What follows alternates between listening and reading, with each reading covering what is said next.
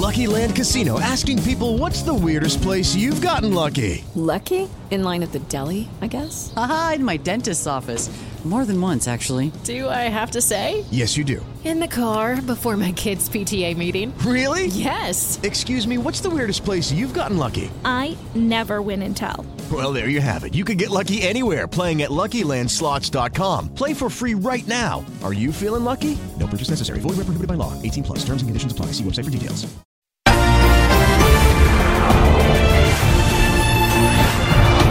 Direto ao ponto.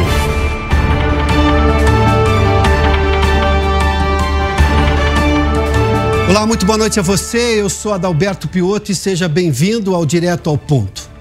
Toda segunda-feira, aqui pela Jovem Pan News, neste horário, você acompanha entrevistas exclusivas e debates de temas ah, relevantes da atualidade.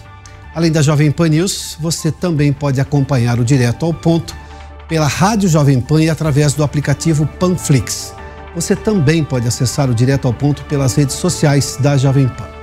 No programa de hoje, nós recebemos o deputado federal, presidente da CPI do MST, Luciano Zucco. Tenente Coronel Zucco. Seja muito bem-vindo, deputado. Boa Obrigado, noite ao senhor. Boa noite. E me acompanho nesta entrevista Alexis Fontaine, empresário, ex-deputado federal pelo Partido Novo de São Paulo. Cristiano Vilela, advogado comentarista aqui da Jovem Pan. Walter Pulga, editor executivo e apresentador do Sistema Brasileiro do Agronegócio. E César Dario Mariano da Silva, procurador de Justiça e jurista. O tenente-coronel Zuco investiga atualmente, como presidente da CPI do MST, as atuações do movimento. Luciano Lorenzini Zuco nasceu em Alegrete, no Rio Grande do Sul, e tem 49 anos de idade. Oficial do Exército Brasileiro, serviu o país como militar durante 27 anos, exercendo funções nas áreas da educação, segurança e operações de garantia da lei e da ordem. É graduado e pós-graduado em Ciências Militares e Docência do Ensino Superior, instrutor de Educação Física e paraquedista militar. Possui mestrado em Inteligência Estratégica e MBA Executivo em Segurança Pública e Privada. Ainda como major, seu posto anterior à entrada na vida política, Luciano Zucco fez parte da equipe do general Marcos Antônio Amaro dos Santos, responsável então pela segurança da presidência da República durante o mandato da presidente Dilma Rousseff. Em 2018, o tenente-coronel Luciano Zucco decidiu concorrer à Assembleia Legislativa do Rio Grande do Sul e no ano seguinte assumiu o cargo de deputado estadual pelo PSL depois de ser o deputado estadual com o maior número de votos no estado. Nas eleições de outubro de 2022, concorreu à Câmara Federal pelo Republicanos e, mais uma vez, foi eleito o deputado federal mais bem votado do Rio Grande do Sul. Deputado, seja bem-vindo uma vez mais. Eu vou lhe fazer um questionamento que, claro, a sociedade brasileira quer entender como vai funcionar essa CPI. Quais são os limites, até onde pode chegar a CPI do MST? Já vou dar um exemplo de onde quero ir por esse questionamento. Fique à vontade na sua resposta. Ah, no dia 8 agora de janeiro, teve aquela série de movimentos em Brasília. Invasão de prédio público, depredação foi considerado um ato antidemocrático. Tem um inquérito disso no Supremo Tribunal Federal. Recentemente, o MST invadiu uma unidade da Embrapa em Petrolina, em Pernambuco, uma unidade de pesquisa federal e nada aconteceu com o MST, nem faz parte do tal inquérito. Por que, que o senhor acha que o MST chegou nesse ponto de estar praticamente acima da lei, se eu fizer apenas a comparação com o entendimento de agora do Supremo Tribunal Federal em relação ao movimento do dia 8? Boa noite, Pioto, Pulga, Alexis, Cristiano, César. Olha, a gente verificou, inclusive foi um dos motivos desta instauração da CPI uma escalada sem fundamento. Por que, que nós tínhamos já praticamente terminado ou diminuído muito essas invasões e justamente agora, quando o governo declaradamente apoia o movimento, nós tivemos aí uma escalada em quatro, cinco meses referente ao que aconteceu em todo o mandato passado do governo Bolsonaro.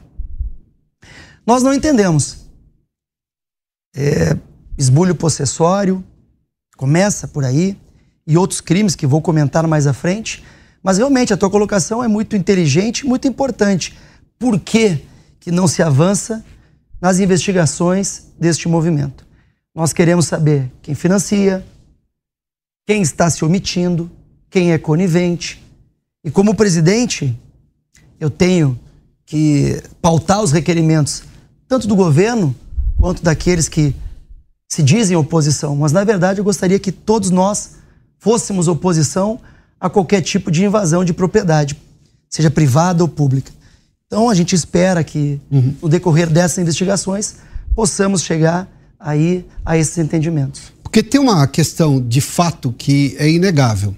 Nós tivemos, pelo governo Bolsonaro, uma série de titulação de terra, que os maiores especialistas que estão realmente dispostos a resolver a questão amazônica dizem que o problema lá é de titulação de terra. As pessoas ficam, obviamente, que sob a ação do crime. Elas não podem pedir empréstimo, não podem fazer nada com a terra porque não está titulada.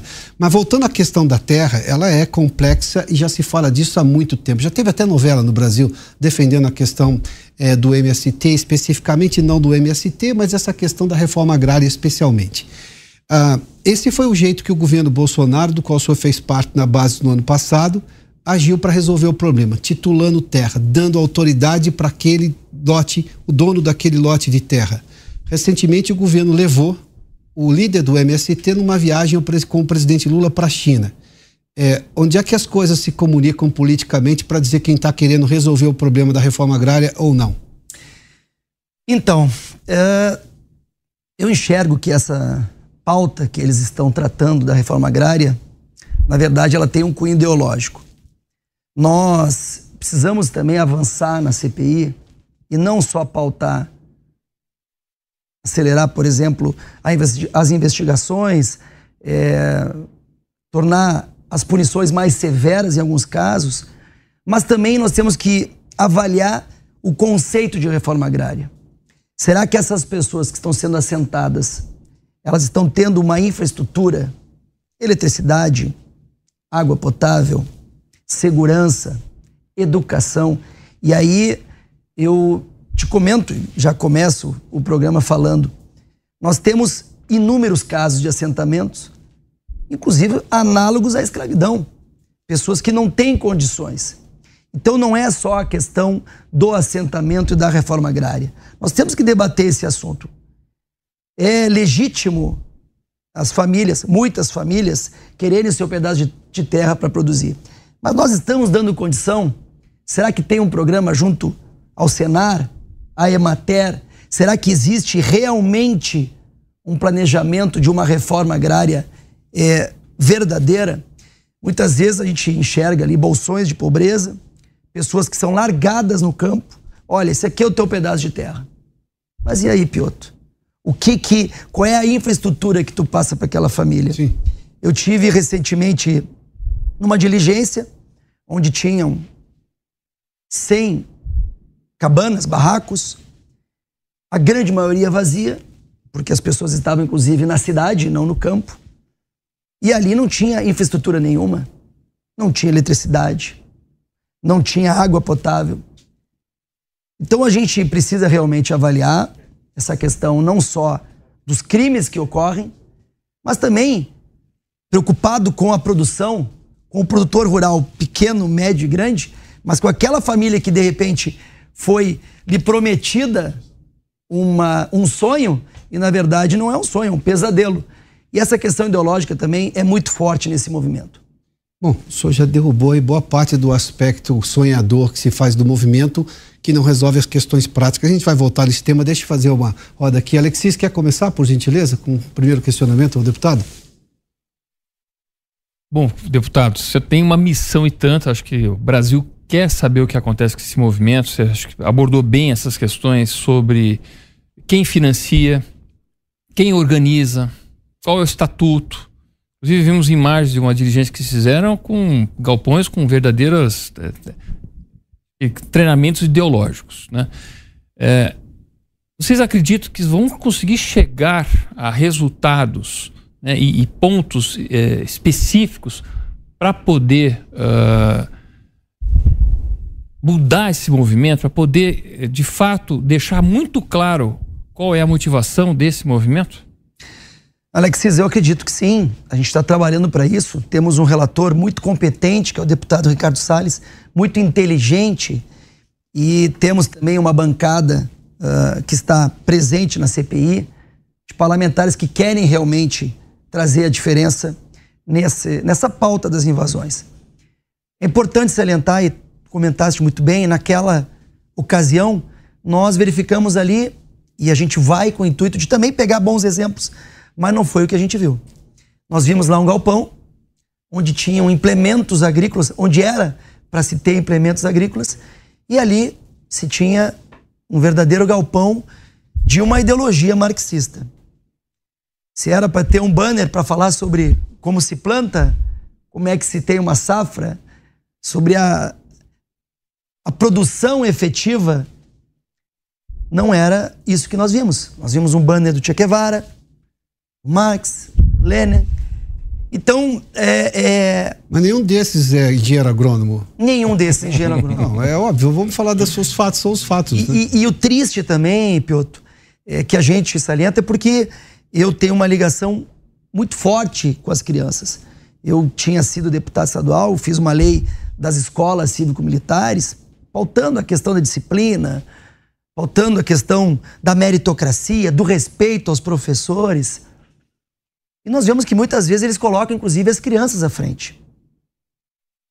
Existem é, situações constrangedoras, e a gente está acabando recebendo denúncias e informações de algumas escolas realmente que não, não deixam escondido as ideologias marxistas que são empregadas.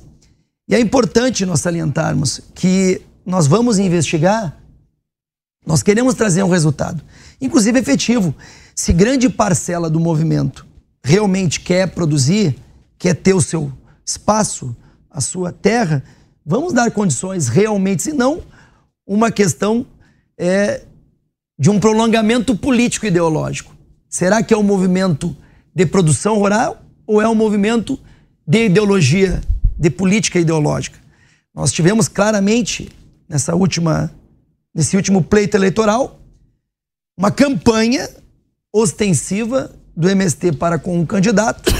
E agora, como tu bem comentou, um líder, que eu não sei nem como é que ele se diz líder, se o movimento não tem CNPJ, não tem estatuto, mas um líder ser levado pelo chefe de Estado para uma viagem internacional que eu esperava que ele poderia levar empresários do agro e não um chefe do MST. Isso para mim foi um deboche, um desrespeito para com atividade muito importante, uhum. uma atividade que inclusive puxa o PIB, é uma atividade que eu, eu, eu gosto de sempre comentar, né? Os brasileiros gostam de bater no peito e falar que somos o celeiro do mundo, Sim. que somos o primeiro em soja, em carne vermelha, que estamos entre os primeiros em milho, feijão, grão. Mas e aí? Aí tu vai numa viagem internacional, tu leva um, um líder do MST que declara numa coletiva que vai invadir todos os territórios nacionais baseado num item da Constituição extremamente frágil, a função social. Mas a função social não diz cometer crimes. Não está relacionado a isso. Sim. Então, realmente, a gente tem que, com muita sobriedade, responsabilidade, e deixo bem claro: amanhã tem uma sessão, terça-feira, e quarta-feira nós vamos atender a um requerimento do governo. Vamos lá escutar um requerimento que foi aprovado de um deputado Newton Tato, do PT. Vamos também escutar os lados que estão tendo essa narrativa. Mas eu tenho a minha opinião e acho que nós temos que realmente trazer mais segurança, paz no campo e realmente falar de uma reforma agrária efetiva. Doutor. Boa noite, deputado. Deputado, o que eu vejo, principalmente aqui em São Paulo, que eu tenho mais contato, até pela minha profissão, é que nós temos pessoas que realmente se preocupam com a reforma agrária e outras pessoas que se preocupam mais com ideologia. E dentro dessa ideologia, temos situações terríveis, como a invasão do Embrapa, tá? com depredação. E os agricultores hoje eles estão apavorados.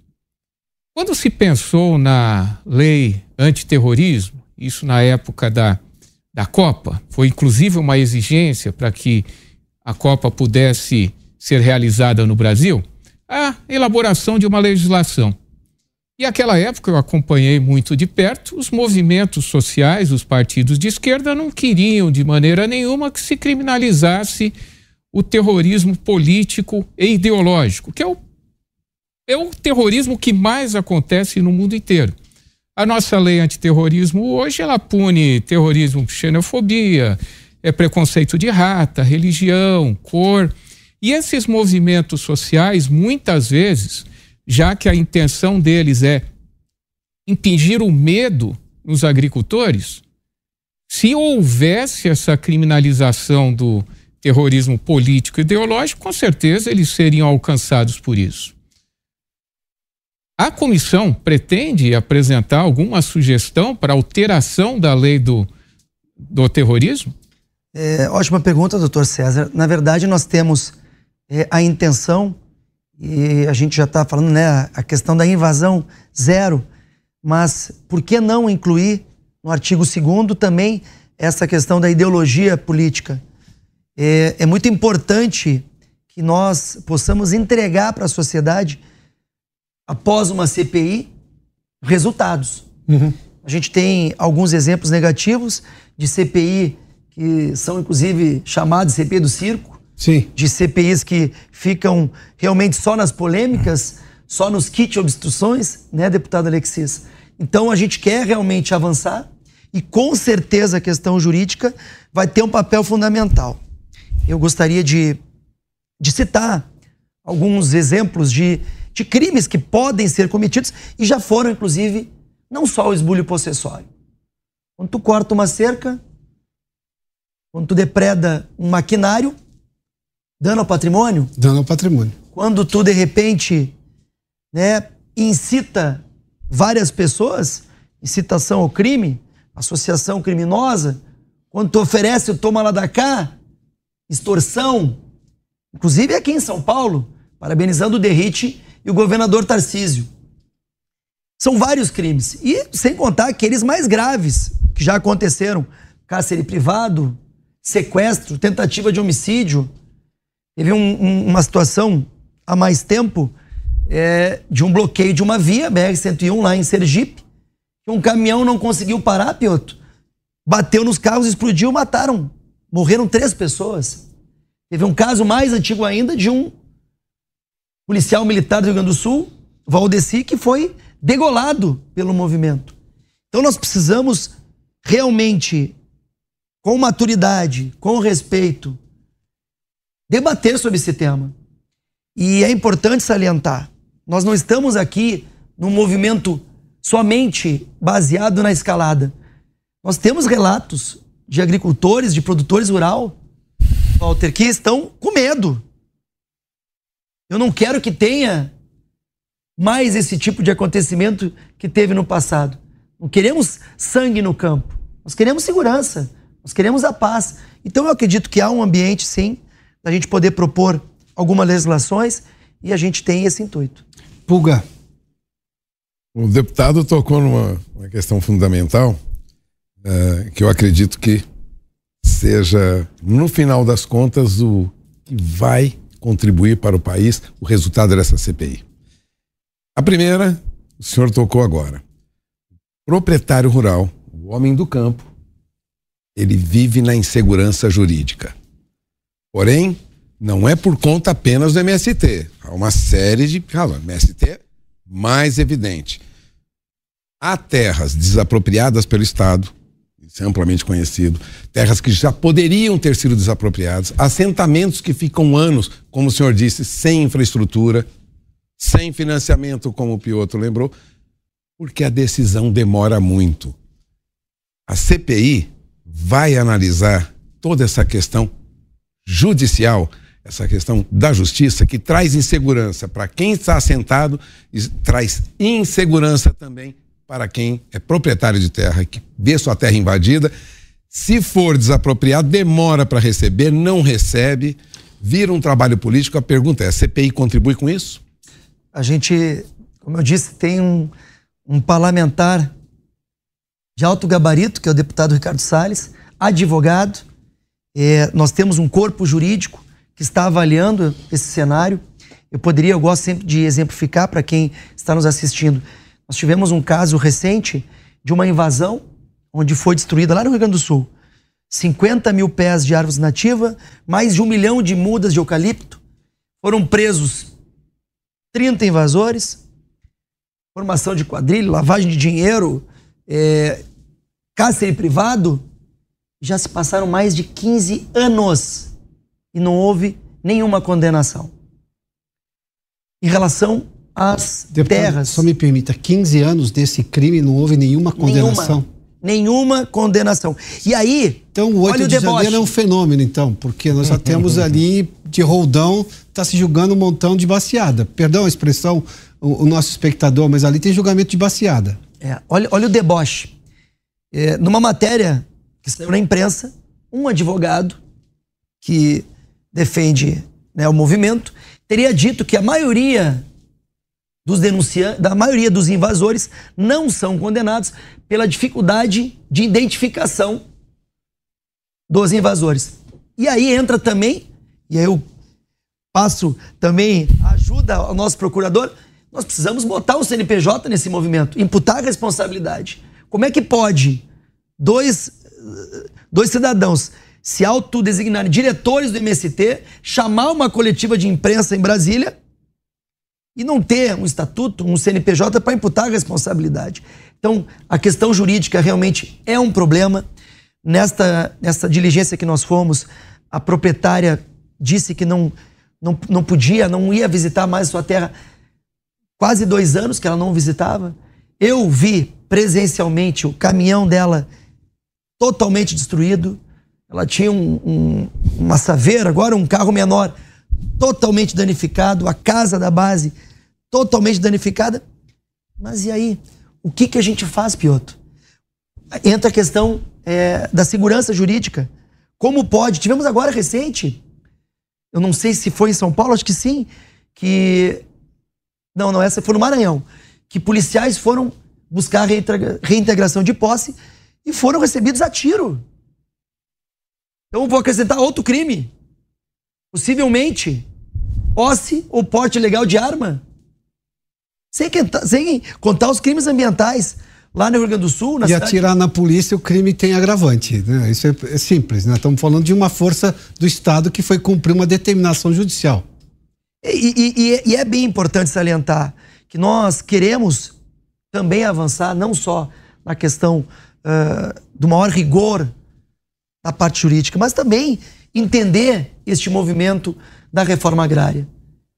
Nós queremos realmente possibilitar com infraestrutura, com assessoramento técnico, com eletricidade, com água potável, com saneamento.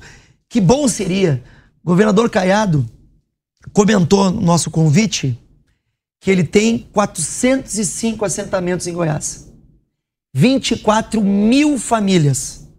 Não sou eu que estou falando. Ele disse que a média de ganho por família é 500 reais. Ele disse: vão lá visitar. Tá todo mundo no ar-condicionado aqui. Vão visitar e vão ver as condições daquelas famílias. Pessoas passando necessidade. E o comentário, deputado Alexis, é esse: a gente não tem que comemorar famílias que entram no Bolsa Família.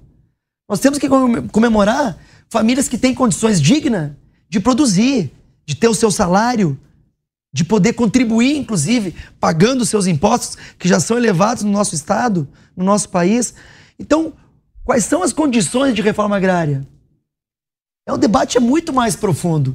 Será que esses assentamentos estão realmente trazendo aquele, aquele farol que é da produção, Será que vale a pena ficar demonizando o produtor rural, o agro? É essa a estratégia? E eu me pergunto como é que um chefe de Estado que está vendo isso não vai a público para condenar essas invasões? Será que nós temos que ter uma alguma morte no campo para que ele tome alguma atitude?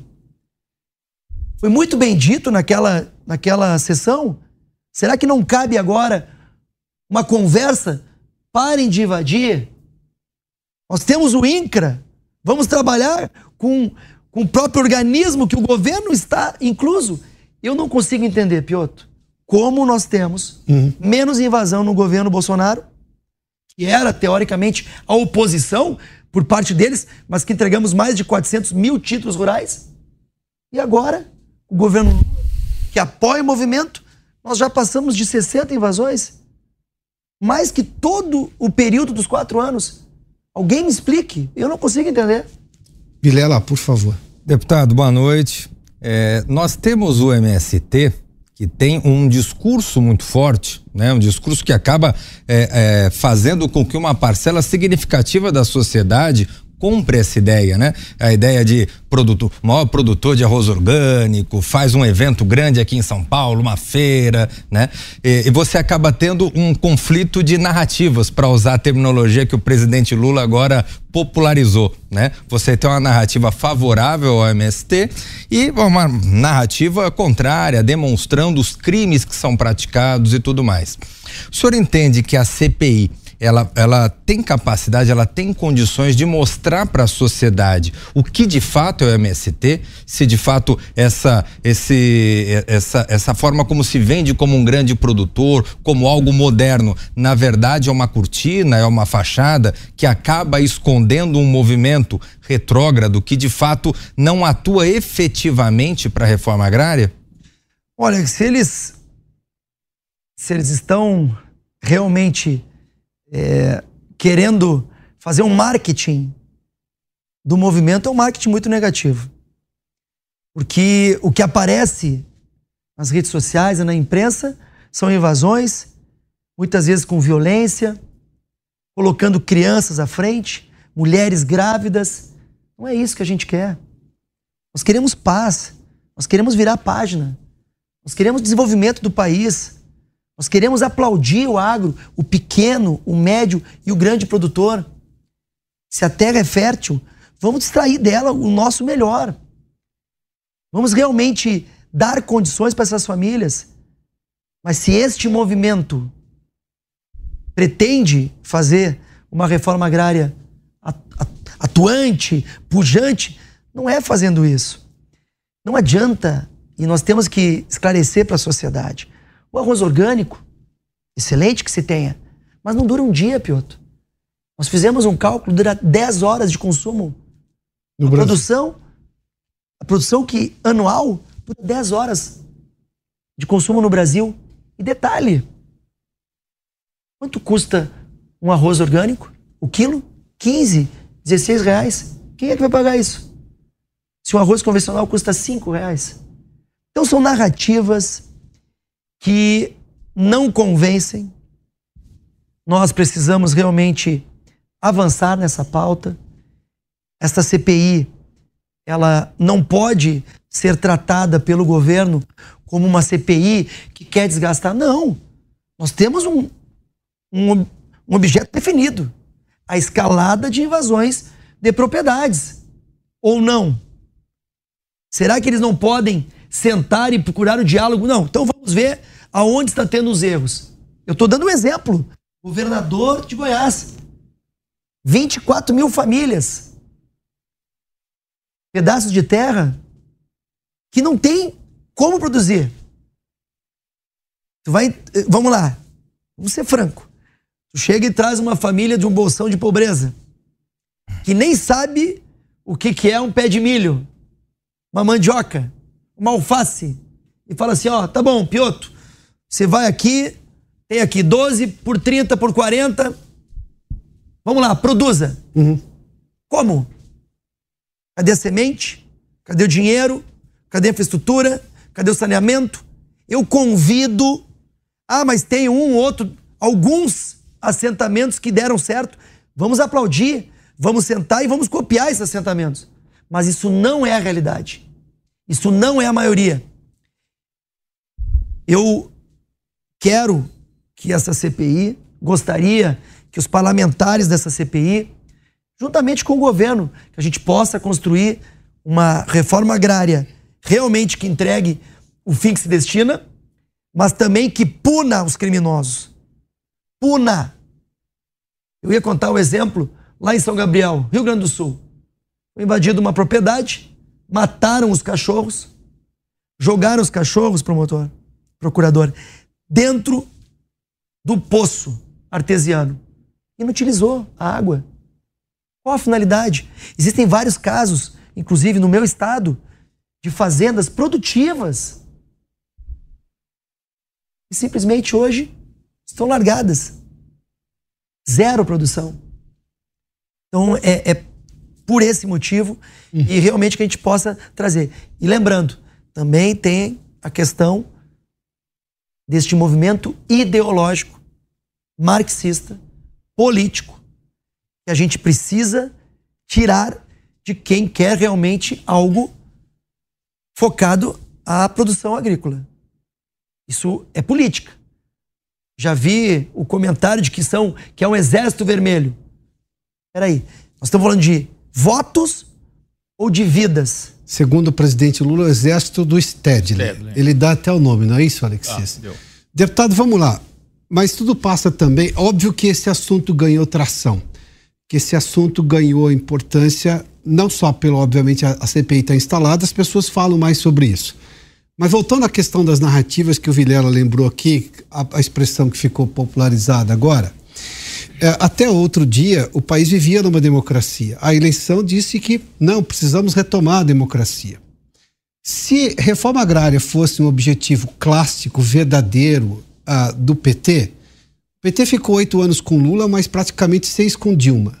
É, o governo Bolsonaro, pelos números todos, o senhor tem isso melhor do que eu aqui, assentou mais titulou mais pessoas, mais famílias do que os governos anteriores. Esse governo volta com o mesmo discurso de 2002. Vamos fazer a reforma agrária. Daí eu lhe pergunto, como é que se faz para convencer as pessoas de que todo esse modelo está dando errado, apesar de todas essas razões, esses motivos e exemplos que senhor citou aqui? Como é que eu convenço as pessoas? Porque essa narrativa começa a ganhar espaço novamente. E a CPI parece que ah, a CPI da oposição está querendo fazer barulho e desgastar o governo Lula. Isso deu todas as razões aqui de que quer fazer uma investigação e mostrou, inclusive, que a investigação é técnica para apurar, para resolver. Como é que se combate essa questão? Porque a narrativa é muito forte. Eu vou lembrar de novo, a questão da eleição passada, parece que esse país era uma ditadura, que vivíamos aqui num regime sanguinário. E nunca se viu o Supremo se sobrepor a poderes como a gente viu anteriormente, ou seja, uma instituição forte no país chama-se Supremo Tribunal Federal. Ou seja, mas a lógica de que precisamos salvar a democracia venceu a narrativa. É. Piotr, eu, eu vou fazer na mesma, na mesma linha que eu tinha comentado. Na verdade, uh, se fosse sincero, essa reforma agrária, ela já estaria sem nenhuma invasão, que, como eu disse, se ele é amigo do líder do MST, se ele tem o diálogo com o movimento, por que ele não parou essas invasões? Totalmente. Porque, como presidente da República, o presidente Lula não chegou e falou assim: olha, vamos sentar, vamos analisar uma reforma agrária, uma produção de qualidade. Por quê? Será, supondo que ele mantendo essa dependência financeira, essa dependência ideológica lhe ajuda para uma manutenção do poder? Nós estamos vendo de forma muito triste o início de uma gestão. Primeiro ato. Vamos tirar as armas de quem tem CPF. Eu quero saber qual é a política pública apresentada contra as facções. Tirar a arma de um cidadão, de um pai de família, que passou por um teste psicológico, que foi no stand de tiro, que provamos no último governo que caíram os índices de mortes violentas, tirar a arma de quem tem CPF do, do clube de tiro é fácil. Eu quero saber qual é a política pública que este governo apresentou de combate às facções. PCC, Comando Vermelho, qual? Não teve. Aí vem o cerceamento, a censura, as redes sociais. Falar que quer combater pedofilia na rede social, terrorismo, eu sou o primeiro. Alguém que entende um pouco de segurança, sou o primeiro, dava palestra sobre segurança virtual. Mas isso tu não precisa colocar lá um núcleo ideológico para poder dizer o que, que é, o que, que não é permitido falar. Esse foi um dos grandes problemas do projeto que eles chamam de fake news e que nós chamamos de censura. Sobre a questão do MST, qual é a razão que o governo não vai a público, não vem aqui na Jovem Pan, não vai em outros canais de comunicação e fala: nós não somos favoráveis a nenhum tipo de invasão, condenamos as invasões de propriedades privadas ou públicas. Não cabe a este movimento analisar se é produtivo ou não. Cabe ao INCRA. E eles estão nomeando quem no INCRA? Integrantes do MST. Então me explique. Qual é a razoabilidade nesse sentido que eu falo? Nós temos que, que realmente mostrar, e não como oposição, mas como parlamentares, representantes do povo, que a gente quer uma reforma agrária, que somos favoráveis. O que a gente não quer é crimes, dos mais diversos. É nesse sentido que, como eu disse, que estamos recebendo requerimentos do governo e vamos pautar muitos deles como também requerimentos que envolvem quebra de sigilo, que envolvem ex-integrantes, que envolvem casos de sucesso. Por que, que no estado uh, de Goiás não teve invasão efetiva? O governador disse que tentaram 19, mas que nenhuma se concretizou. Por que, que em Santa Catarina não tem? Por que, que no Rio Grande do Sul não tem? Porque os governadores falaram aqui não. Agora, tem estados que nós sabemos que simplesmente 15, 20 invasões. Por que, Pioto? Qual é o motivo? 14 na Bahia. Eu não consigo entender.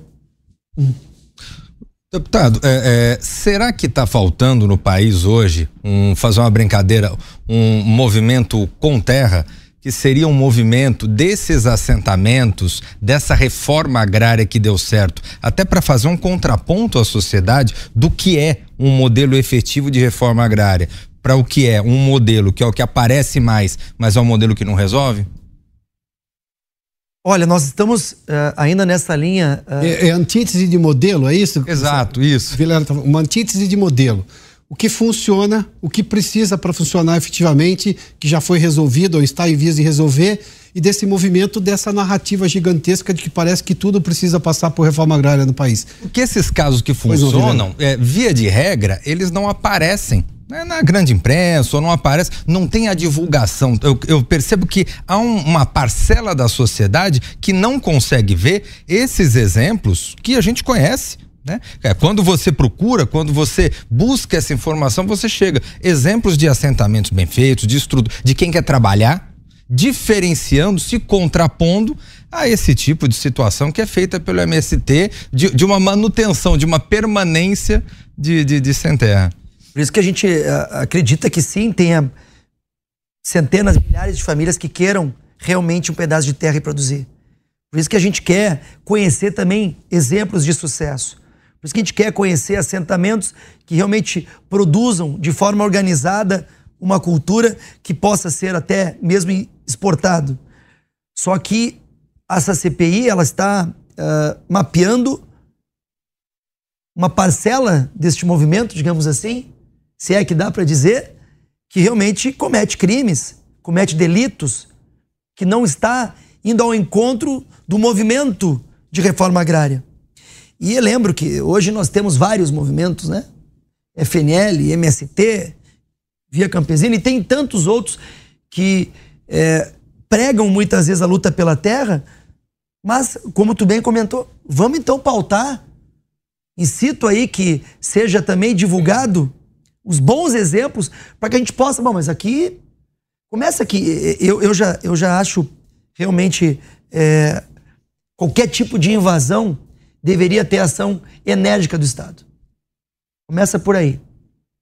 Nós tivemos agora aqui em São Paulo, já recebemos uma denúncia, vamos acabar investigando, de uma, uma propriedade com centenas de cabeças de gado, produtiva, e que teria uma parlamentar envolvida, um assessor de um parlamentar envolvido, de cunho ideológico. Então, mais uma vez, nós precisamos, com responsabilidade, esclarecer. E dentro do que tu comentaste, a CPI, ao final deste trabalho, também pretende apresentar o lado bom de uma reforma agrária pujante, uhum. mas também apresentar que existem pessoas, criminosos, que devem ser punidos. Tu César. A legislação, tanto o Código Civil quanto o Código Penal, traz instrumentos para que o homem do campo possa se defender.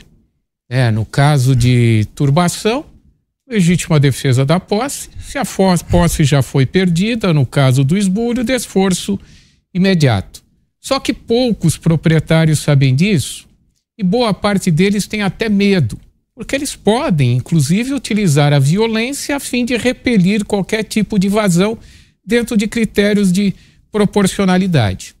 Só que muitas vezes a polícia não está preparada para entender isso daí porque nós não temos uma polícia própria para esse tipo de situação. Uma polícia que entenda a política fundiária, que entenda o que é invasão de terra, que tenha uma noção. Há alguma intenção da CPI de sugerir ao governo do estado a criação de uma polícia fundiária, por exemplo, ou sugerir aos chefes do Ministério Público a criação de um grupo especializado para combate esse tipo de crime? Porque sabemos que boa parte das pessoas que ali estão são pessoas boas. Só que existem pessoas ruins que acabam levando, incentivando essas pessoas boas a praticarem crimes. Não são todos, mas existe bastante isso. Há essa intenção da, da, da, da CPI de, de fazer essa sugestão, de, de fazer um estudo sobre isso para que tenhamos uma polícia própria, até grupos especializados dentro do Ministério Público, para apurar essas situações, isso vai fazer com que, inclusive, os processos, as investigações andem muito mais rapidamente.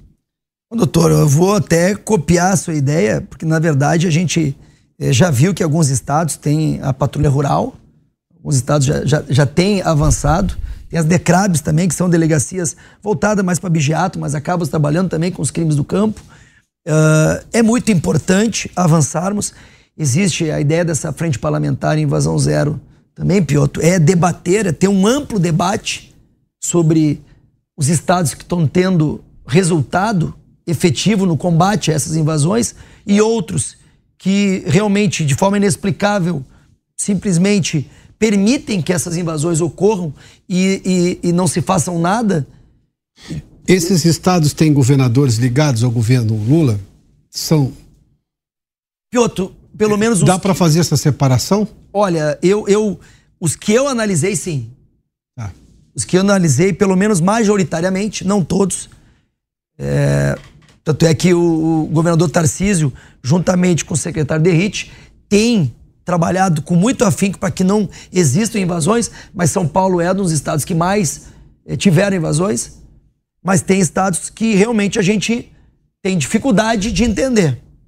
Porque os relatos que nos chegam as denúncias que estão chegando é que realmente não há um combate, que há um diálogo. Nós temos que dialogar com quem quer produzir, mas com o criminoso não tem que dialogar. Quer, quer um pedaço de terra? Então vamos lá. Aquela terra lá, faça uma indicação que seja para o INCRA, e aí o, INCRA, que é um órgão do governo, que vai entrar na negociação, que vai realmente verificar se ela é ou não produtiva. Se o proprietário quer fazer esse negócio, a partir daí, se vai ter o loteamento, se o município, isso é um dos problemas também, Piotr. Eu tenho assentamento. Às vezes vira um problema para o prefeito. Um grande problema para o prefeito.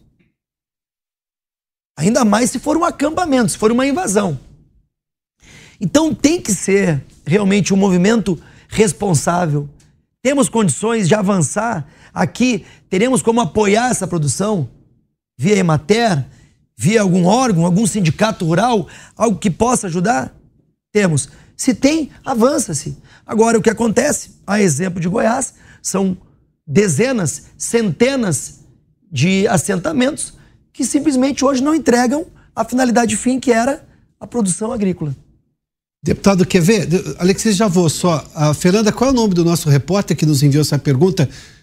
André, André ele é da Jovem Pan na Bahia e ele que tem exatamente esse relato. Ele diz que na Bahia, até por um comportamento que ele chama atenção, ele diz que há prevaricação por parte do governo do estado, porque lá quando há uma invasão de uma, de uma terra, vem a polícia a serviço do governo do estado e oferece segurança ao dono da terra para sair da terra dele em segurança, não para tirar a família, não para tirar os invasores da terra uh, do proprietário. Isso é correto?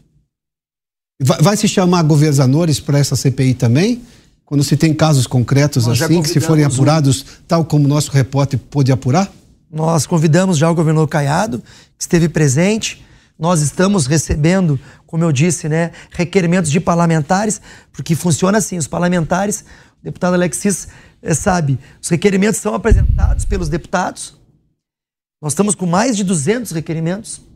Então, são muitos requerimentos que, dentro de uma linha da relatoria do deputado Ricardo Salles, a gente vai avaliando. Amanhã nós votaremos seis ou sete requerimentos, um deles, inclusive, para obter todos os dados das CPIs ou CPMIs, que são as mistas, do que já houve sobre o INCRA, sobre uh, ah, MST ou sobre outros dados. A gente vai avaliar o que já existiu, mas esse dado que, que foi comentado pelo repórter da Bahia tem que ser analisado. Será que na Bahia o, o, o MST está realmente sendo favorecido pelo governo? Vamos analisar, vamos verificar. E é importante salientar que a CPI, e na minha função de presidente, por mais que eu tenha uma posição muito clara sobre o que aconteceu, tanto é que eu fui o autor do requerimento, eu tenho que pautar todos os requerimentos, ou pelo menos parte dos requerimentos, que também são para apresentar os bons assentamentos, os bons projetos. que não pode acontecer é virar uma guerra ideológica. Produtor rural pequeno ou assentado contra o agro. Que nem já viu, assim, não, mas o agro é fascista. Filósofo, né? O agro é fascista e é direitista. Que isso? Tem que aplaudir o agro. Tem que aplaudir o pequeno produtor rural. Tem que aplaudir os assentamentos que foram feitos de forma regular e que estão produzindo. Vamos aplaudir o assentamento. Agora, nós temos que vaiar as invasões. Tá, deputado, mas só para deixar claro, na eventualidade, Alexis, já vou passar para você, mas na eventualidade de haver comprovação, é uma denúncia que o nosso repórter apurou, e, e obviamente isso tudo precisa de comprovação, mas enfim, isso já é um indício que é preocupante só acabou de dizer que há estados que, curiosamente, as, as invasões se multiplicam e não há combate àquilo. Isso chama a atenção já da CPI. Na eventualidade de pessoas verem esse tipo de comportamento, disso estar acontecendo de fato, ou seja, a polícia é enviada para tirar com segurança o proprietário da terra e não o invasor, essas pessoas podem fazer essas denúncias à CPI? Há um canal para isso? Com certeza, há um canal, inclusive no site da Câmara, Câmara Federal, tem lá como verificar o andamento das CPIs, nós temos já se não me engano, três ou quatro que estão é, em funcionamento, tem como fazer as denúncias. E aí entra também a questão da nossa responsabilidade. A gente tem que receber os requerimentos, analisar, seguir uma linha de estratégia, verificar se aquilo ali é só uma intenção ideológica de fazer barulho. Sim. A CPI ela tem que ser responsável. Nós temos que realmente procurar entregar para a sociedade. A sociedade uhum. clama por uma política séria. Nós não podemos mais brincar com o eleitor machucado, magoado. Então essa CPI tem que ter resultado. Alexis, por favor. Acho que nessa linha, eh, deputado, é importante que a CPI realmente é, tenha equilíbrio para ela não parecer uma CPI de um tom só e que aí fica parecendo que é simplesmente uma caça às bruxas. Dando os bons exemplos que você falou, de bons assentamentos e tudo mais. Mas na linha do Pioto, a gente percebe que tem mais um poder nessa, nesse jogo todo, que é o poder judiciário. E que é ele que tem que, no fundo, sendo provocado, dar sentença reintegração de posse, aí vem o Estado novamente, tem que fazer isso. E a pergunta que fica aqui é se há convocações de justamente estados onde parece que o judiciário não faz a sua parte, o executivo não cumpre a sua parte e a ilegalidade acaba tomando conta e estimulando e empoderando. Quer dizer, parece que o movimento se sente muito confortável nesses estados. É isso que eu pergunto se vocês vão botar o dedo nessa ferida, mexer nesse vespeiro, que não é só uh, as investigações do óbvio, mas ir atrás de, do executivo e do, e do executivo e do judiciário, que me parece que muitas vezes é, fazendo um trabalho assim de corpo mole ou simplesmente deixando a coisa acontecer. Sim, nós temos uh, com certeza chegando requerimentos nesta linha, eles poderão após análise serem pautados. Nós temos já requerimentos que envolvem a ida de ministros, de governadores, Uh, e a gente precisa realmente, com responsabilidade e devidamente fundamentado, chamar numa oportunidade para poder tecer alguns esclarecimentos. Mas nesse sentido é que a gente tem que realmente fazer um trabalho. Estamos no início. A CPI ela tem a previsão de quatro meses iniciais, podendo ser prorrogado por mais dois e por mais dois. Então eu espero que a gente tenha. E nós temos o apoio, o apoio de pessoas, de parlamentares, e da própria Frente Parlamentar da Agropecuária, que tem mais de 300 deputados, 40 senadores, o próprio presidente Arthur Lira, de forma responsável, é totalmente contra qualquer tipo de invasão. Então a gente acredita que nós vamos ter tempo suficiente para, com trabalho, com estudos, com dedicação e com uma parte muito técnica, avançar. Uga quer fazer um questionamento nessa. Quero. Nessa, e agora nessa eu vou ordem, né? fazer né? o papel do advogado do diabo, né? Vamos começar pelo seu estado, nos anos 70, a encruzilhada do Natalino foi um movimento popular, autônomo, que acabou gerando o que nós temos hoje, o chamado MST. Acabou gerando porque quando todo movimento autonomista acaba sendo cooptado pelas forças políticas que têm algum destaque maior. No caso, isso virou o MST. Nasceu lá atrás, nos anos 70. Mesma época, logo no, no final dos anos 70. Nos anos 70, nós tivemos o Estatuto da Terra. Ou seja, falando num período mais recente da nossa história, o deputado deve saber que a questão da terra é uma questão antiga. Vem a minha pergunta para o deputado que vai presidir uma CPI que investiga hoje as consequências de um Estado que foi incompetente ou ineficiente no passado. A CPI pretende trabalhar apenas as invasões atuais, o que acontece atualmente que é criminoso, que é danoso à economia, danoso às pessoas, prejudica, uh, imagem ruim do agronegócio? Ou nós vamos caminhar na solução, ou pelo menos em busca da solução do problema da terra no Brasil? Olha, pergunta muito inteligente. Eu te confesso que na década de 70 eu estava nascendo, eu era pequeno. Mas eu acho que nós temos que ter um entendimento, e nessa linha de raciocínio, é que ao final da CPI a gente possa abarcar algumas legislações, alguns projetos de lei que abarquem esse tipo de situação. Hoje, a Frente Parlamentar da Agropecuária, que, como eu disse, tem mais de 300 parlamentares, deputados, 40 senadores, ou seja, é a maioria do Congresso Nacional, apresentaram alguns projetos. Então a gente pode muito bem, essa ideia de uma correta reforma agrária, de falar com o nosso procurador, de realmente termos é, uma maior correção jurídica em torno dessas pautas que acontecem no campo, dos problemas e dos crimes, apresentar. Eu sei que uh, esses problemas são de décadas, mas nós estamos vendo agora né, uma incoerência tão grande de um governo que defende o movimento sem terra, apoia o movimento sem terra, tem no movimento sem terra seus eleitores e que não está se posicionando. Então é este movimento. E tão pouco fazendo reforma agrária. E tão pouco fazendo reforma agrária. Então é neste momento que a sociedade tem que se posicionar e cobrar. Que não basta também, Pioto, entregar o título de terra. Não sei como foi a entrega no governo Bolsonaro. Mais de 400 mil títulos, inclusive prioritariamente para mulheres. Sim.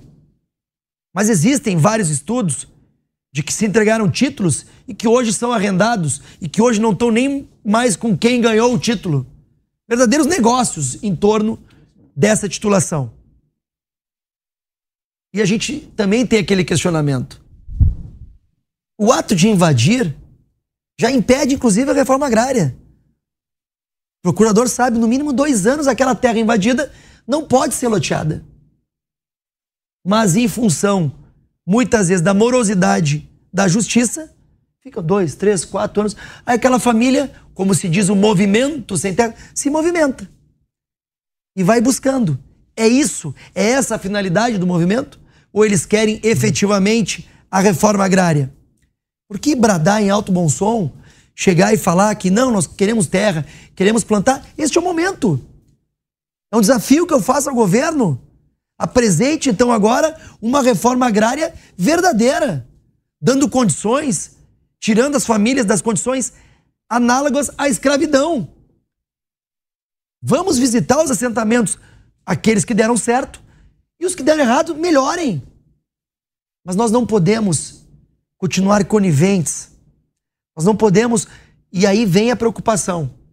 O senhor sabe, por entender a pauta do agro. E outras pessoas estão com medo. Não é só um marco temporal que está vigente agora. Inclusive, hoje eu vi um filho de um agricultor. É, ele falou assim: deputado, o meu tataravô deixou a terra para o meu avô e hoje está comigo. Eu tô, nós estamos aqui nessa terra desde 1930. Nunca vi um índio aqui. Então, fazendo uma analogia, Vamos agora realmente produzir legislações ou falar de forma madura, mostrar para a sociedade que a reforma agrária tem que ser feita do início, do meio e do fim, e não um movimento sem terra, que como o próprio fala, movimento, mas qual é o fim? É a produção agrícola ou é o cunho ideológico? Por que ter o lado ideológico?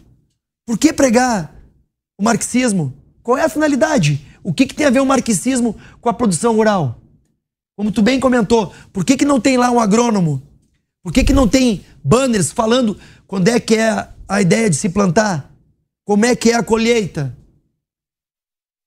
Deputado, deixa eu entrar num assunto que eu acho que tem muito a ver com a realidade brasileira hoje, que é essa política de Brasília.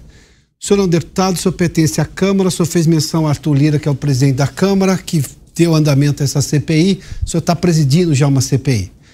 Mas muitas decisões da Câmara, que têm até sido mais rápidas, elas param no Senado da República. O senhor citou uma delas, por exemplo, o marco temporal. A lei do saneamento, por exemplo, daqueles decretos que eram um retrocesso, tanto do ponto de vista de usar um decreto para ir contra uma lei aprovada no Congresso Nacional recente, de 2021, ou mesmo pela forma como né, você propunha mudanças na lei que regridem da lógica do saneamento básico foram aprovadas na Câmara, mas estão paradas no Senado.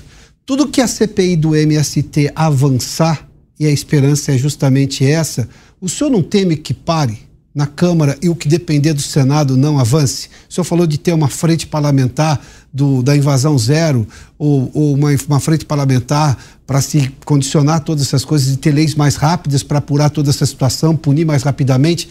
Mas o Congresso tem duas casas. Tem a Câmara, que tem andado até mais rapidamente, mas tem o Senado, cujo presidente deixa muito claro que espere que o Supremo decida sobre o marco temporal. Foi a frase dele antes do pedido de vista de André Mendonça, do ministro André Mendonça. Ah, vou esperar o Supremo decidir. Mas como assim? Quem, quem legisla é o Legislativo, o Legislativo é o Congresso Nacional. O senhor não teme que um trabalho feito com, muita, com muito suor, com muita dedicação, envolvendo a sociedade, envolvendo os parlamentares chegue até num bom termo na Câmara, mas pare no Senado? Por isso que a gente precisa fazer um trabalho é, esclarecedor. Por isso que nós precisamos, Piotr, como foi feito no PL da censura, trazer a sociedade. O eleitor tem que participar da política nacional. É ele que elege o senador. Ele tem que cobrar o seu voto. Ele tem que ir nas redes sociais. Ele tem que ligar para o gabinete. E para isso nós temos que mostrar um trabalho sério com responsabilidade. É, sim, nós temos receio de que muitas pautas que estão andando às vezes se tranque politicamente no Senado. E é triste. O marco temporal é um exemplo. Ninguém é contra os povos indígenas. Que isso? Os povos indígenas ocupam 14% do território nacional, com menos de um milhão de índios no cenário. Eles já têm muita terra. Que bom! Que bom que nós temos uma legislação ambiental pujante. Mas será que não tem pressão externa? Quero saber por que, que a França, a Alemanha, esses países que não têm a, nossas, a nossa Amazônia, não têm o que a gente conquistou, o que a gente teve de segurança ambiental, e eles querem dizer que aqui não. Aqui nós podemos botar o dedo porque a Amazônia é nossa, a Amazônia do mundo. Que isso, cara pálida? Vai cuidar do teu território. De... Nós somos, nós somos Brasil. Vocês não cuidaram das suas florestas, das suas águas. E, e essa questão uh, que tu comenta é isso. Nós temos que trazer a política verdadeira, de coração, para a sociedade debater. E aí vem uma coisa que é muito triste. Muitos cidadãos não sabem nem quem votaram para vereador, para deputado, para senador. Então cabe também é, essa maior participação. Eu acredito que esta CPI, nesta pauta específica, ela vai deixar muito claro que nós somos a favor do produtor rural, seja ele pequeno, de assentamento, que produz inclusive para uma subsistência ou que produz para vender em feiras. Somos também apoiamos também o produtor médio e o produtor grande, porque o Brasil é vocacionado para o agro. Está aí a economia que declara isso. Então, nesse sentido, se nós trouxermos claramente aonde está ocorrendo erros e buscar acertos, eu acredito que, inclusive, o Senado, com seus 40 parlamentares, 40 senadores, que inclusive fazem parte da frente parlamentar, podem ajudar. O senhor falou só sobre a questão climática, pois não, Alexis?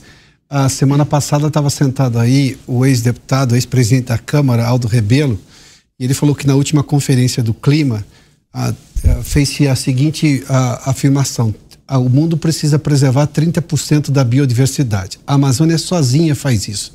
Aí o representante brasileiro falou: bom, então todo mundo preserva 30%. Aí os países ricos disseram: não, não, a meta é global. Ou seja, se não mexer em nada no Brasil, o Brasil garante as 30% da biodiversidade mundial. Só que é injusto. E aí tem uma questão diplomática pesada aí, né? Bom, perdão, perdão, Alexis. Aí não, aí basta pagar pela nossa preservação, né? Que, é, que eles ninguém, também não que pagam. ninguém quer pagar. É. Mas eu queria pegar de novo no ponto da questão do CNPJ desse movimento, que não tem. Mas não tem na conivência, ele não tem para quando comete crime. Que até o próprio Sterling, numa, numa entrevista que eu vi, numa podcast que ele fez com alguém, ele se gabava de estar tá no sul já é, produzindo vinho, agregando valor no arroz e produzindo coisas de melhor valor agregado, orgânico. Então ele mostra que, inclusive, um lado capitalista, né? Acho que muito conivente do que ele, quando eles ganham dinheiro, mas mostra que tem CNPJ, porque ninguém produz vinho sem CNPJ, ninguém produz arroz sem CNPJ. Então, como é que a gente agora consegue amarrar esses dois CNPJs? Ou a falta no CNPJ para cometer um crime, mas ter CNPJ quando estão produzindo.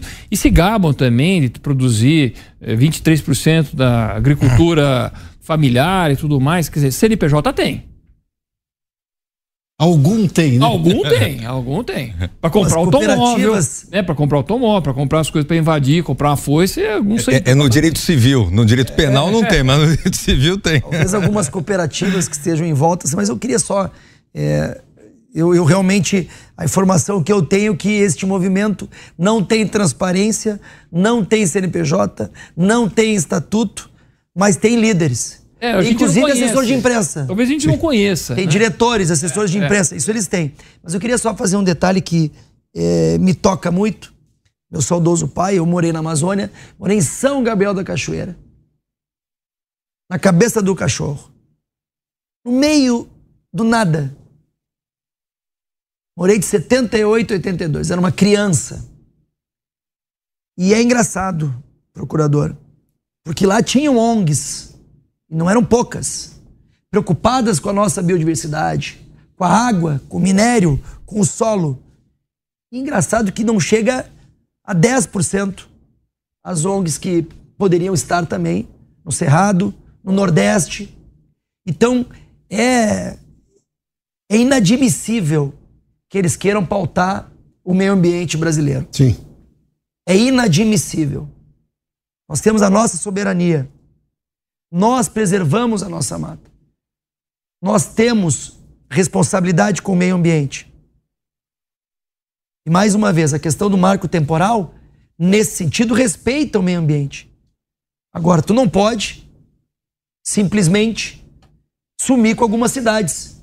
Getúlio Vargas, Grande do Sul, Saudade, que é uma cidade de Santa Catarina, que estão sendo fruto de litígios há mais de 20 anos.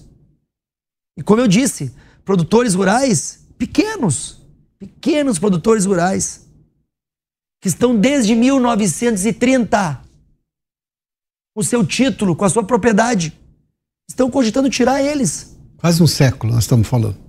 Então, realmente nós temos que ter responsabilidade, temos que levar esta CPI com muita parcimônia, porque tem que ter, viu, Piotr? A gente, a gente entende que o governo nos enxerga como oposição, mas eu não sou oposição. Eu quero reforma agrária, eu quero exemplos de assentamentos produtivos, eu quero valorizar aquela família que quer produzir, eu quero ver aquelas crianças num bom colégio, quero ver saúde. Agora, nós não podemos ser coniventes com crimes. Nós não podemos ser coniventes com a insegurança do campo. Nós não podemos enxergar um movimento que demoniza o agronegócio que simplesmente acha que o produtor rural, o grande produtor rural, o médio produtor rural, porque tem invasões e propriedades pequenas. Mas por que isso? Quem deu autoridade para o movimento dizer que se aquela terra é produtiva ou não? Quem? Este governo? Espero que não. Vilela. Deputado, só mencionou agora o, o, o interesse que todos nós temos em ver uma boa educação, ao filho do, do assentado, a todas as pessoas, a toda a sociedade. E o senhor tem uma bandeira já, desde o seu mandato de deputado estadual, na área da educação, né? com as escolas cívico-militares. É um tema ao qual o senhor se dedica bastante. É, nós, nós temos no Brasil, ao longo dos últimos 30 anos, uma ampliação no investimento na educação muito significativo. Né? Hoje você tem recurso carimbado nas diversas esferas, no município, no estado, nível federal. É, você tem também um aumento no número de pessoas na escola, no número de crianças matriculadas no ensino, no ensino fundamental, especialmente. Só que nesses 30 anos, muito embora haja esse aumento significativo de investimento na educação, os índices educacionais no Brasil praticamente não aumentaram, aumentaram muito pouco. Os índices internacionais, as colocações do Brasil nos índices internacionais permanecem no mesmo patamar. Qual é a explicação para isso? Quer dizer, o Brasil gasta mal em educação? Má gestão. Má gestão. Nós temos exemplos de bons gestores, bons prefeitos, governadores que pautam com qualidade, com responsabilidade a educação. Eu sou suspeito, sou professor, tenho pós-graduação em docência do ensino superior. Eu acho a educação a única forma, ou a grande forma, de nós tornarmos uma nação pujante. Uhum. E nesse sentido, na sua fala, é muito importante a gente olhar para a educação com, com muita atenção. O que, que está sendo ensinado? De que forma está sendo ensinado? Qual é a valorização do professor? Eu me recordo quando jovem que uh, o homem, a mulher, o cara queria ser jogador de futebol, a menina queria ser professora. Quem é que quer ser professor hoje? São pouquíssimos. São mal remunerados. Não tem um projeto, um plano de carreira que realmente seja atrativo. Então eu acredito, sim, que falta é, gestão municipal, estadual, federal, como tu mesmo disse. Eu um simples modelo, modelo cívico-militar e aqui ninguém ensina ninguém a portar arma, ninguém militariza, como falam. Não, nós trabalhamos lá a disciplina, por favor, com licença, obrigado, o respeito ao professor. A matemática é a mesma. A geografia é a mesma. Agora me responda, por que que os índices, o IDEB, o Índice de Desenvolvimento Educacional, nas escolas cívico-militares, nos colégios militares, são melhores? Eu tenho colegas, médicos, advogados, governadores, meu amigo de 30 anos, meu grande amigo que eu aplaudo, governador Tarcísio Gomes de Freitas, ex-aluno do Colégio Militar. Então a gente tem que valorizar os professores, dar limite para os alunos, eles têm direitos, mas têm deveres. Porque hoje em dia, eu sou da época aí de eu chegar em casa e reclamar de um professor. Meus pais sempre davam, sempre davam razão aos professores. Hoje, vários pais vão lá querer tirar mas, deputado, dá para dar razão sempre ao professor hoje em dia? Nós temos casos aí que gritam a, a falta de, de sequer postura a, profissional. Aí vem o tempo que, que o Cristiano comentou, Piotr. Aí vem realmente. Uh, é, é, um processo, né? Sim. Nós temos que novamente valorizar para que se torne interessante, para que as pessoas realmente queiram uh, não. Inclusive problemas de de ideologia, de doutrinação. Não vou nem querer ir Mas dá meta né? para o professor também. Dá eu meta. entendo que ele precise de valorização, ninguém é contra isso. Só que eu tenho casos assim que parece que a, a, a, coisa que ele menos está preocupada, nem sei se ele tem boa formação para isso também, porque parece que dar aula virou bico para muita gente, é. seja pelo salário pago, seja porque o sujeito não considera aquilo importante. Professor, para mim, devia ser pronome de tratamento, mas enfim, vamos lá. É, eu também não tenho que mexer não só na valorização, mas na cobrança de resultado por parte dos professores? Com certeza. Com certeza. Como eu disse, aí vem também a questão da gestão. Aí vem também a questão uh, da formação. Nós temos um exemplo do, do governador Caiado, que citou que trazer a tecnologia para o bem, trazer, é, inclusive, o lado que é um dos problemas hoje, né, da depressão nas escolas, o lado psicológico, Sim. ensinar outras matérias que realmente possam agregar valor ao ensino. Eu acredito que o problema da educação ele vem há mais tempo e a gente também vai demorar um pouco para que ele volte a ser a pauta principal. Doutor. Voltando à questão da, da CPI, sabemos em que há estados em que praticamente não há invasão. E outros estados em que há invasão a toda hora. Quer dizer, alguma coisa está errada. E normalmente, quando isso acontece, é por conta da segurança, segurança pública. A CPI pretende investigar isso até para responsabilizar essas pessoas que estão permitindo ou até incentivando essas invasões, porque isso realmente pode estar ocorrendo. Com certeza, doutor César. A gente tem a intenção, uh, por meio das, dos requerimentos, de uma análise estratégica. Eu converso muito com o deputado Ricardo Salles. Nós conversamos muito sobre o que está sendo pautado, o que está chegando. Ainda, como eu disse, quatro meses parece um longo tempo, mas é pouco para o que a gente pretende entregar. Mas, logicamente, que vamos solicitar que seja prorrogado, se assim for o caso, e não haverá limites para essa investigação. Nós vamos investigar a fundo os problemas relacionados a essa escalada de invasões sejam em governos de direita, centro ou esquerda. Se tivermos a clareza de que alguém está sendo conivente, de que alguém está beneficiando essa pessoa, será chamada a CPI para também ter esclarecimentos. Uga. Eu gostaria de fazer uma pergunta para o deputado Zuco. O senhor está presidindo uma CPI que vai mexer, estudar e analisar problemas de décadas, se não de mais de século no país. Esse tempo, esse período da CPI não é muito curto para analisar um problema tão longo e tão grande que resultou nesses crimes que temos agora? Eu, eu acredito que toda pauta que se torna é, importante e que se apresenta algum resultado, ela acaba pegando um outro tamanho. Nós estamos, como eu disse, de forma responsável, pautando requerimentos do governo e requerimentos de deputados que se dizem oposição.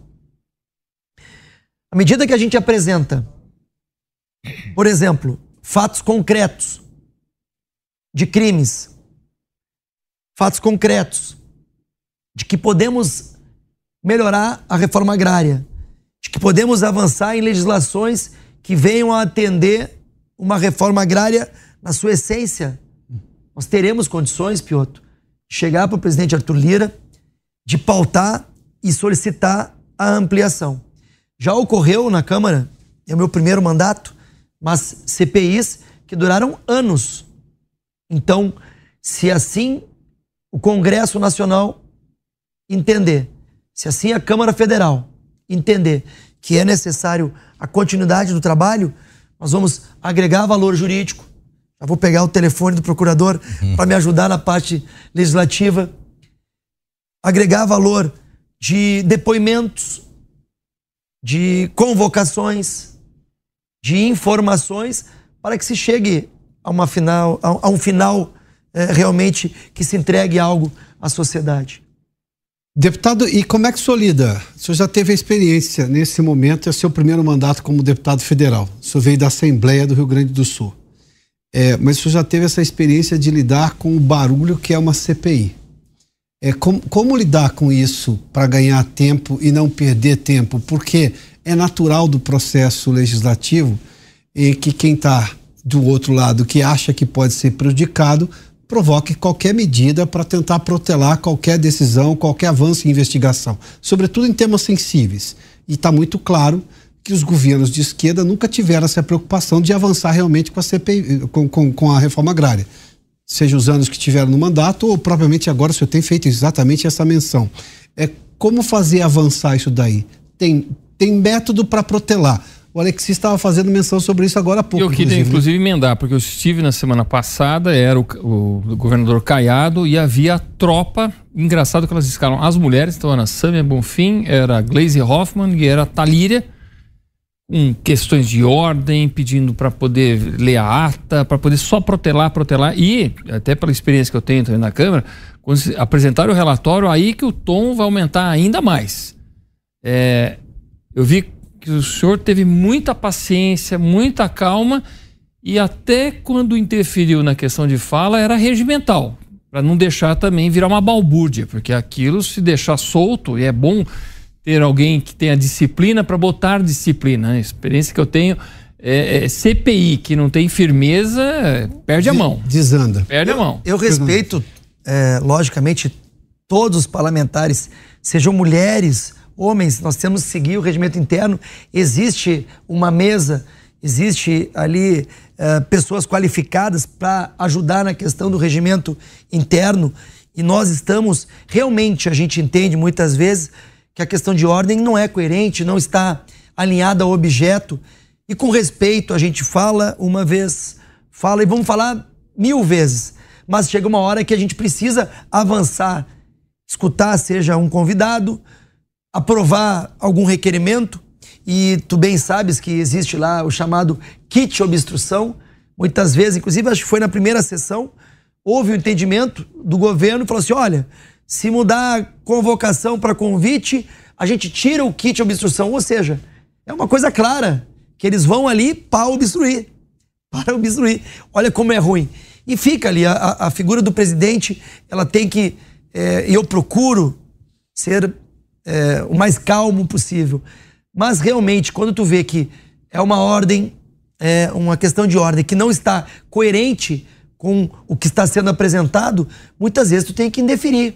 Uhum. E às vezes tem a questão bateção de boca ou até mesmo ofensas. Infelizmente, na última sessão, Sim. quando começou agressões verbais entre o governador e um outro parlamentar, tivemos que inclusive encerrar a sessão, já que dali não se extraria não ia se extrair mais alguma coisa realmente viável. Então, é, eu espero que as deputadas e os deputados, independente de sexo, porque às vezes também se colocam isso como referência. Entendam a nossa posição, que a gente tem que avançar com os requerimentos, que nós temos que escutar os convidados, que nós temos que avançar na CPI. Também entendo que é importante o trabalho Deputado, efetivo. Eu só quero lembrar que na legislatura passada, eles escalavam um deputado chamado Glauber, Glauber Braga, que era para acabar com qualquer reunião. Ele ofendia Paulo Guedes, ele ofendia Rogério Marinho, ele ofendia, e aí começava a briga e eles conseguiam acabar, porque era o objetivo deles. O cuidado com é, as provocações de não levar em vias de fato e fazer, ah, não tinha mais o que fazer, porque é isso que eles gostam de fazer, de não ter mais o que fazer depois de uma algazarra enorme que acabam fazendo dentro da. É, eu, eu espero, eu espero, deputado, que realmente não aconteça. Nós estamos tendo uh, uma CPI realmente intensa, com muito debate, mas uma CPI que está andando. Uhum. Amanhã nós temos, como eu disse, uh, cerca de seis a sete requerimentos a serem votados. Depois nós vamos escutar o ex-presidente do INCRA. Uh, e depois nós vamos ter a apresentação do relatório do deputado Ricardo Salles, ainda da diligência que foi feita aqui no Pontal do Paranapanema. Deve, com certeza, ter debates acalorados, mas a gente está realmente trabalhando muito para que essa CPI tenha trabalho efetivo e que a gente possa passar para a sociedade algo sério e responsável. Nosso convidado hoje aqui no Direto ao Ponto é o deputado federal, Tenente Coronel Zuco, presidente da CPI do MST. Agora são 10 horas e 51 minutos. Nós temos ainda mais uns nove minutos de entrevista. Uh, deputado, eu vou entrar num assunto que eu sei que lhe é caro também, porque o senhor veio do Exército e hoje está na vida parlamentar.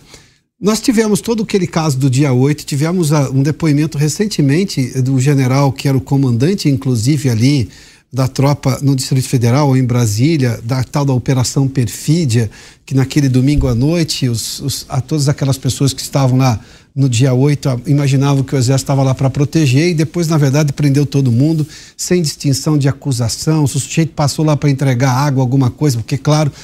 E há hoje um questionamento em boa parte dos que eram apoiadores e que viam as Forças Armadas de maneira bastante positiva, há uma crítica.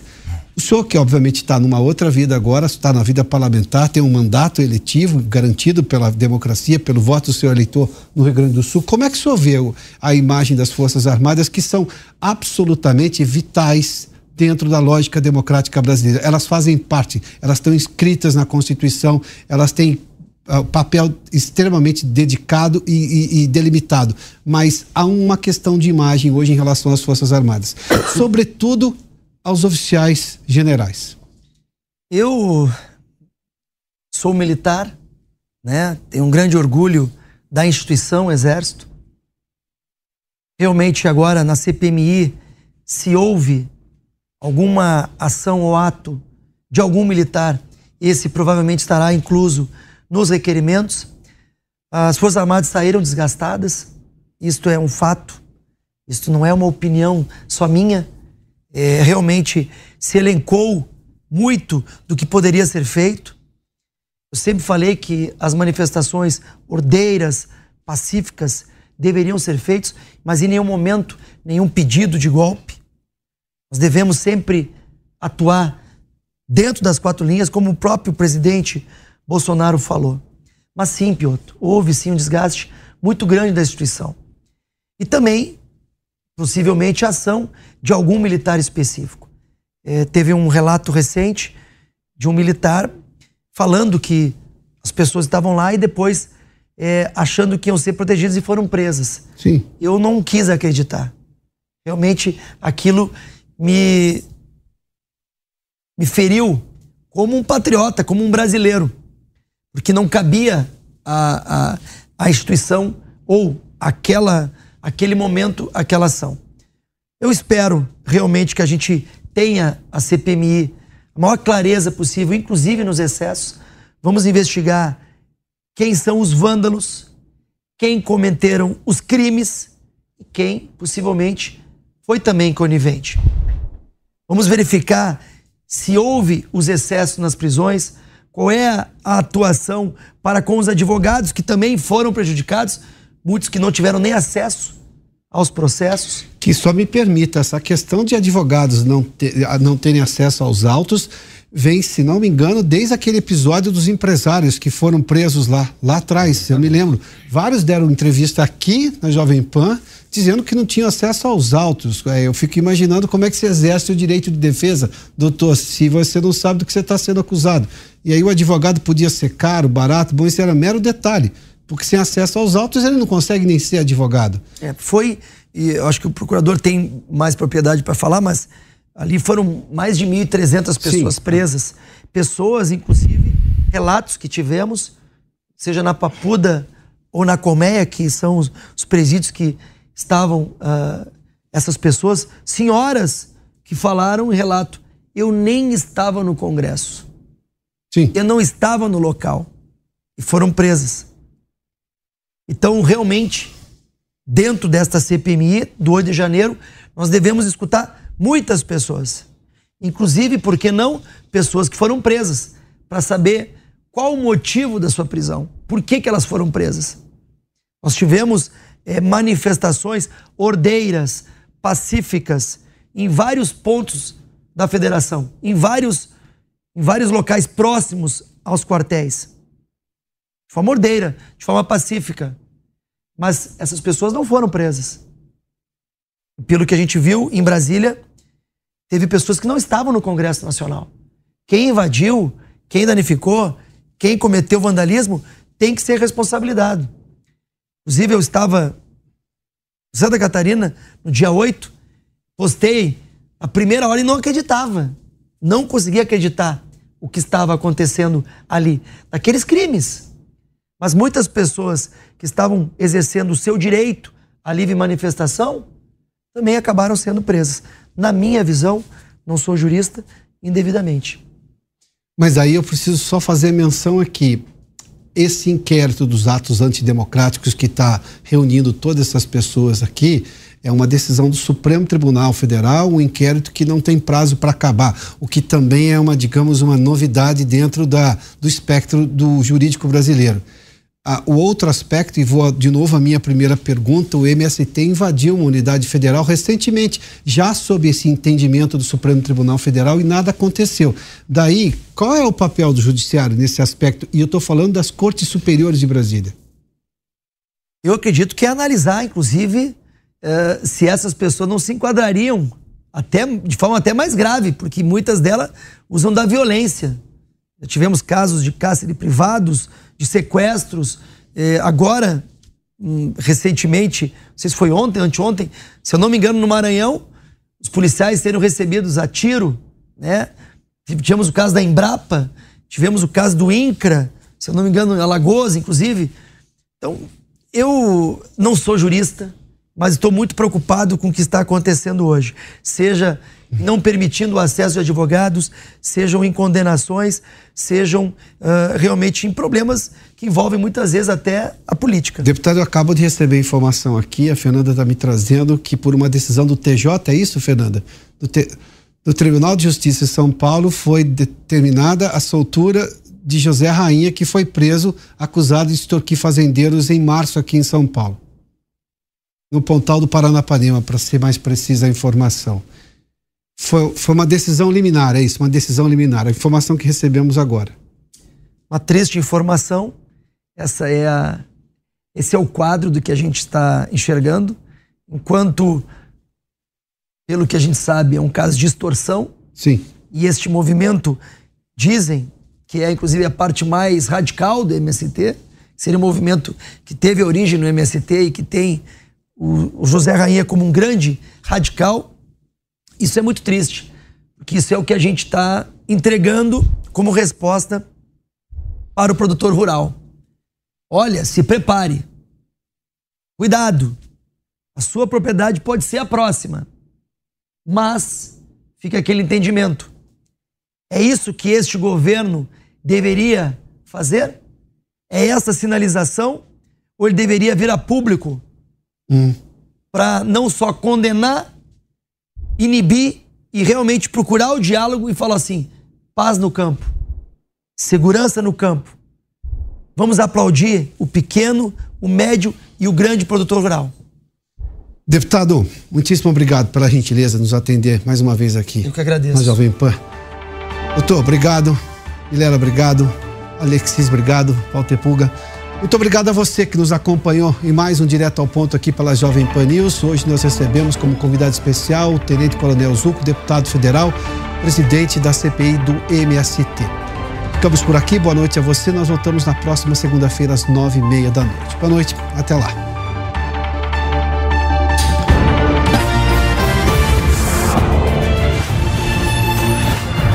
Direto ao ponto. A opinião dos nossos comentaristas não reflete necessariamente a opinião do Grupo Jovem Pan de Comunicação. Realização Jovem Pan News. It is Ryan here, and I have a question for you. What do you do when you win? Like, are you a fist pumper? A woohooer, a hand clapper, a high fiver. I kind of like the high five, but if you want to hone in on those winning moves, check out Chumba Casino. At ChumbaCasino.com, choose from hundreds of social casino style games for your chance to redeem serious cash prizes. There are new game releases weekly, plus free daily bonuses. So don't wait. Start having the most fun ever at ChumbaCasino.com. No purchase necessary. VGW. Void were prohibited by law. See terms and conditions. 18 plus.